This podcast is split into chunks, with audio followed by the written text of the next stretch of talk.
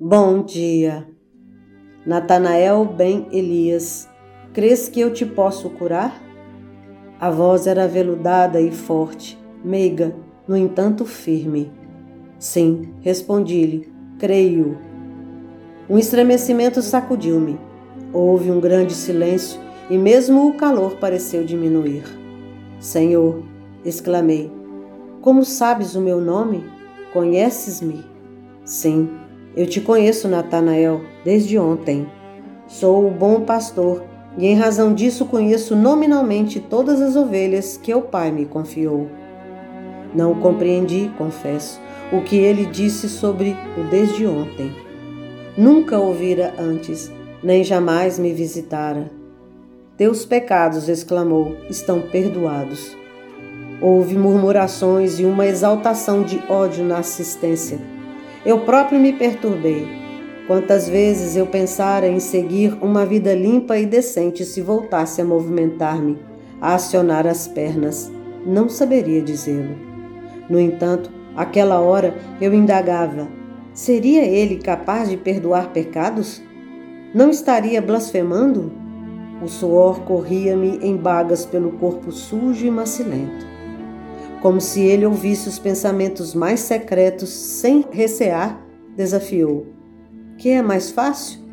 Dizer ao paralítico: Perdoados são os teus pecados, ou dizer: Levanta-te e anda?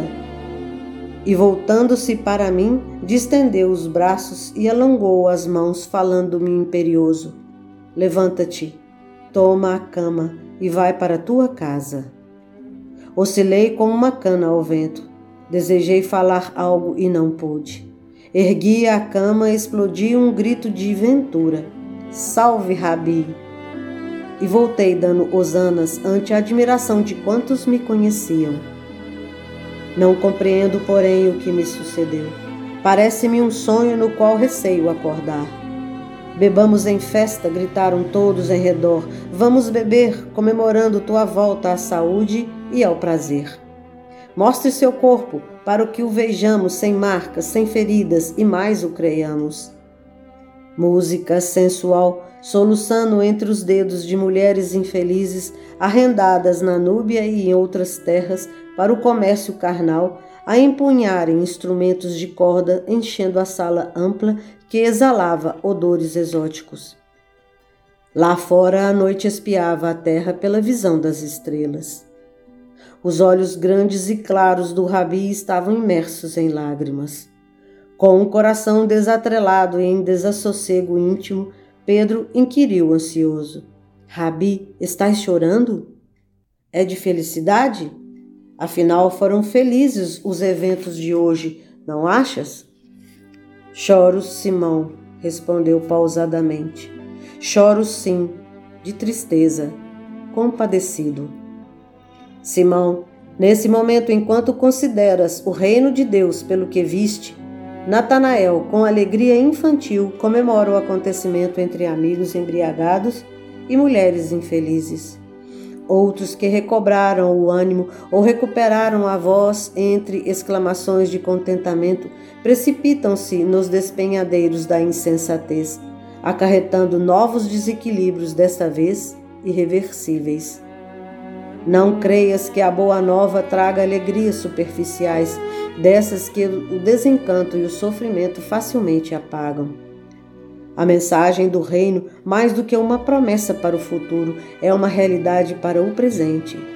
Penetra o íntimo e dignifica, desvelando os painéis da vida em deslumbrantes cores. Eu sei, porém, que não me podes entender, tu e eles, por enquanto e assim será por algum tempo.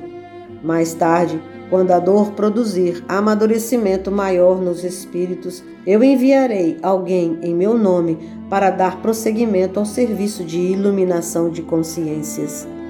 As sepulturas quebrarão o silêncio em que se guardam, e vozes em toda parte clamarão, lecionando esperanças promissoras de mil consolações. O mestre silenciou por um momento os olhos do velho pescador faiscantes expressavam as emoções que lhe cantavam no âmago do ser. O ar leve perpassava entre as folhas do arvoredo, enquanto a maré cheia predizia uma grande parada na pulsação da natureza. E quando o Consolador chegar, interrogou o discípulo emocionado, os homens o receberão compreensivelmente? Não, Simão, respondeu Jesus, não a princípio. Os métodos eficazes para curar e disciplinar são severos e por isso mesmo indesejados. No entanto, esse enviado ficará indefinidamente ao lado da humanidade, ajudará sem cansaço e lentamente elaborará a era da paz e da alegria sem mácula. Removerá velhos obstáculos, promoverá a reestruturação social à base do amor, que então invadirá todos os departamentos da vida, inaugurando sentimentos de solidariedade em todos os corações. A face do mestre transfigurara. Simão não pôde conter as lágrimas que lhe correram espontâneas. E os séculos correram ágeis através da ampulheta dos tempos.